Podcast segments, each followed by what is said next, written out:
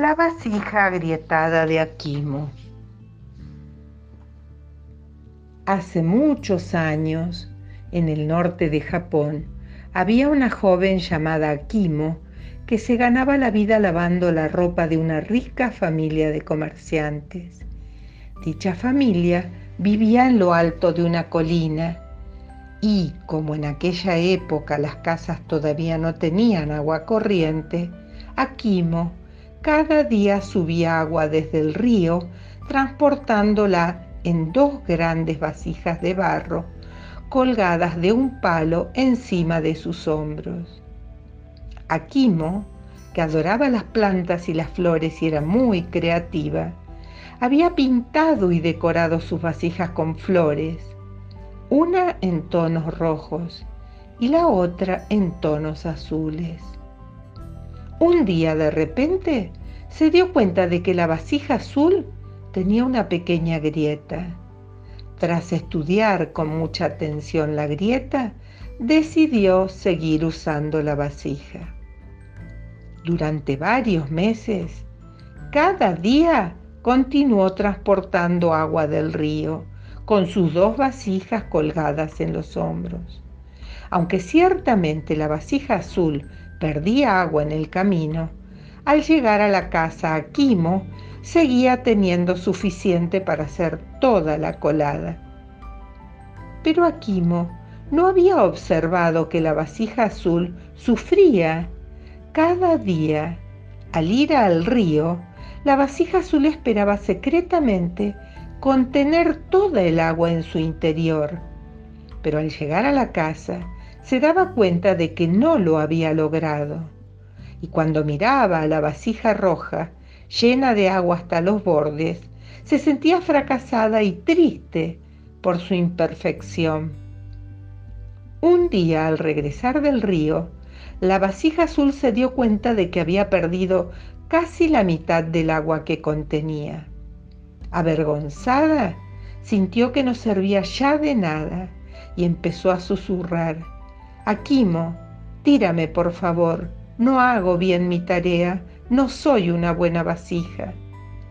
Aquimo, sorprendida por la voz, se paró y empezó a mirar de dónde venía, ya que no había nadie más en el camino.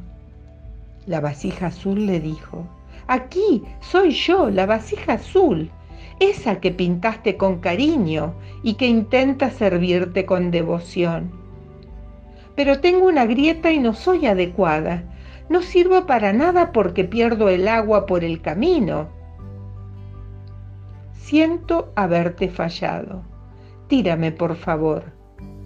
Aquimo miró maravillada la vasija, contenta al ver que estaba llena de vida y podía hablar, pero también triste por ver lo mucho que sufría. Se quedó pensativa unos instantes y luego le dijo, querida vasija, creo que no lo entiendes. No has prestado suficiente atención. Mira a tu alrededor. Y le señaló el camino que recorrían cada día. En ese momento, la vasija dejó de mirarse ella misma para observar por primera vez el mundo exterior. Solo entonces pudo ver que en el lado derecho del camino crecían innumerables y preciosas flores, amapolas, peoñas, narcisos, incluso un pequeño limonero que empezaba a dar frutos. Aquimo a continuación dijo, y ahora mira al otro lado del camino, el izquierdo. Y la vasija vio que ese lado estaba seco y yermo. Sé que tienes una grieta, añadió Aquimo. Por eso he plantado semillas de flores que me encantan en tu lado del camino. Cada día tú la vas regando y así contribuyes a que haya más belleza en el mundo y a que yo disfrute de ella. La vasija azul estaba sorprendida y emocionada. Su tristeza desapareció y entendió de repente lo que Aquimo siempre había sabido, que todos los seres somos especiales y tenemos nuestras propias grietas y defectos que nos hacen únicos y valiosos.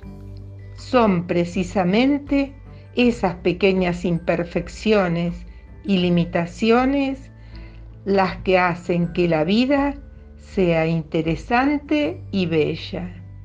Cuando tomamos conciencia de ellas y las aceptamos, las convertimos en fortalezas.